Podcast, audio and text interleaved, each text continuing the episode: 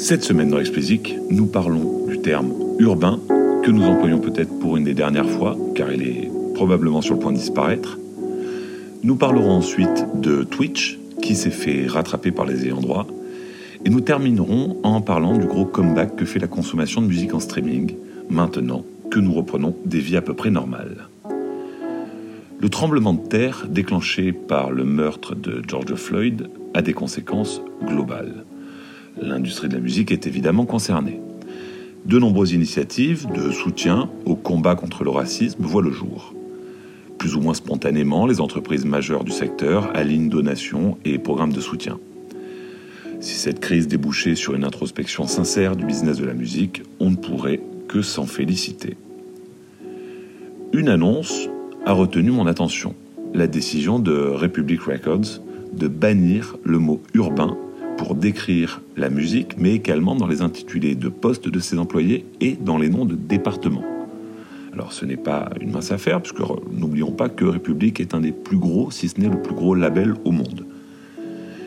Leur décision est motivée par le fait que ce terme, utilisé depuis les années 70, désigne principalement la musique et les artistes noirs sans les nommer, forme d'hypocrisie à laquelle ils entendent mettre fin. Ce qui est moins clair, c'est comment cette décision impactera le quotidien des équipes de République. Sommes-nous dans l'annonce opportune ou République mène-t-il un vrai changement? Alors petit retour en arrière pour comprendre pourquoi l'industrie musicale s'est mise à parler de musique urbaine et plus de musique noire comme elle le faisait auparavant. À la fin des années 70, les radios, qui jouaient principalement de la musique noire, avaient du mal à attirer la publicité sur leur antenne. Elles se sont rendues compte qu'en se labellisant comme des radios urbaines et non noires, elles parvenaient à être plus attractives pour des publicitaires en très grande majorité blancs et étroits d'esprit. L'adjectif se répandra ensuite comme une traînée de poudre dans les labels où tout ce qui touche au rap et au RB deviendra urbain. République explique dans un post Instagram qu'ils invitent toute l'industrie à les suivre dans leur démarche pour construire un futur libéré des modèles obsolètes hérités du passé. Alors j'ai souvent utilisé ce mot dans mon podcast par facilité, parce qu'aujourd'hui urbain est devenu un mot fourre-tout qui permet de qualifier une musique ou un artiste sans trop se fouler. L'initiative de République est louable, mais pour qu'elle soit utile, il faudrait que toute l'organisation de l'industrie soit revue. Les Grammy déjà ont annoncé bannir le terme de leur catégorie pour leur 63e édition à venir en janvier 2021.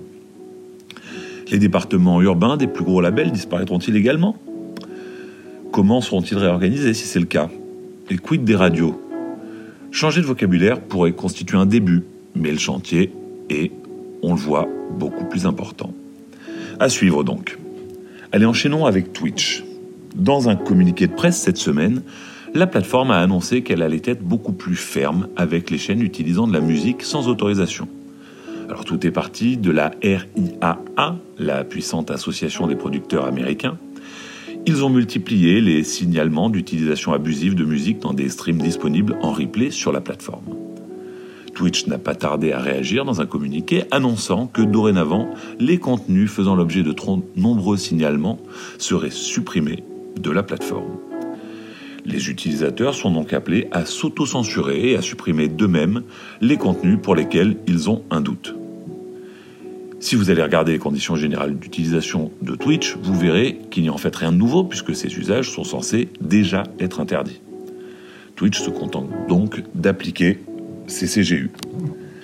Auparavant, toléré, voire ignoré par la RIAA qui n'en envoyait que très rarement. Ces signalements se sont multipliés de manière exponentielle ces derniers temps. Et c'est normal, puisque la crise du Covid a rendu Twitch intéressant pour toute une industrie qui jusqu'ici s'en moquait un peu. Alors Twitch assure à ses utilisateurs, notamment les titulaires de chaînes puissantes, qu'ils sont en train de travailler pour rendre les choses plus faciles. Comprenez, ça négocie sec avec les ayants droit pour obtenir les droits nécessaires. Alors combien de temps cela prendra? Ben, C'est la question qui inquiète dans la communauté Twitch. Allez, terminons par une bonne dose d'optimisme avec le dernier rapport Nielsen Music pour le marché américain pendant le confinement, je vous en avais parlé, et à l'époque, ce n'était pas très positif pour l'industrie musicale. Comme on pouvait s'y attendre, les choses vont mieux et on peut retirer quatre enseignements de ces chiffres. Premier enseignement, la musique est de retour et les gamins en demandent toujours plus. En effet, les volumes d'écoute ont continué de remonter pour revenir au niveau d'avant-crise. Point intéressant, chez les cibles les plus jeunes, 42% des répondants déclarent avoir récemment écouté de nouveaux titres d'artistes qu'ils n'avaient jamais écoutés auparavant. Un signal à destination de ceux qui veulent reculer leur sortie le plus possible. Ce n'est globalement pas une bonne idée. Les abonnés au DSP, deuxième enseignement, ne prévoient pas de stopper leurs abonnements malgré l'impact économique du Covid.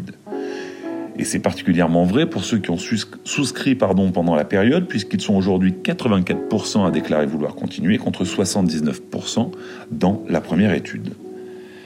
Les consommateurs sont aussi des fans qui se disent prêts à soutenir financièrement les artistes qu'ils aiment. Ils sont 43% à se dire prêts à le faire alors qu'ils n'étaient que 36% en mars.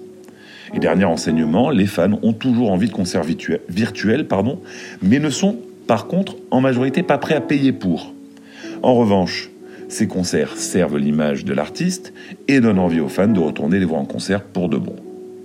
De bonnes tendances observées sur le marché américain, on peut parier qu'elles seront à peu près pardon, les mêmes chez nous. Allez, c'est tout pour cette semaine. Plus que jamais, si vous appréciez Explicit, parlez-en autour de vous. Je suis friand de vos avis et commentaires. Vos feedbacks sont le meilleur moyen pour faire progresser Explicit et arriver à en faire la ressource la plus utile possible pour faire avancer vos projets. Pour me soutenir, donnez-moi 5 étoiles sur Apple et abonnez-vous, où que vous soyez.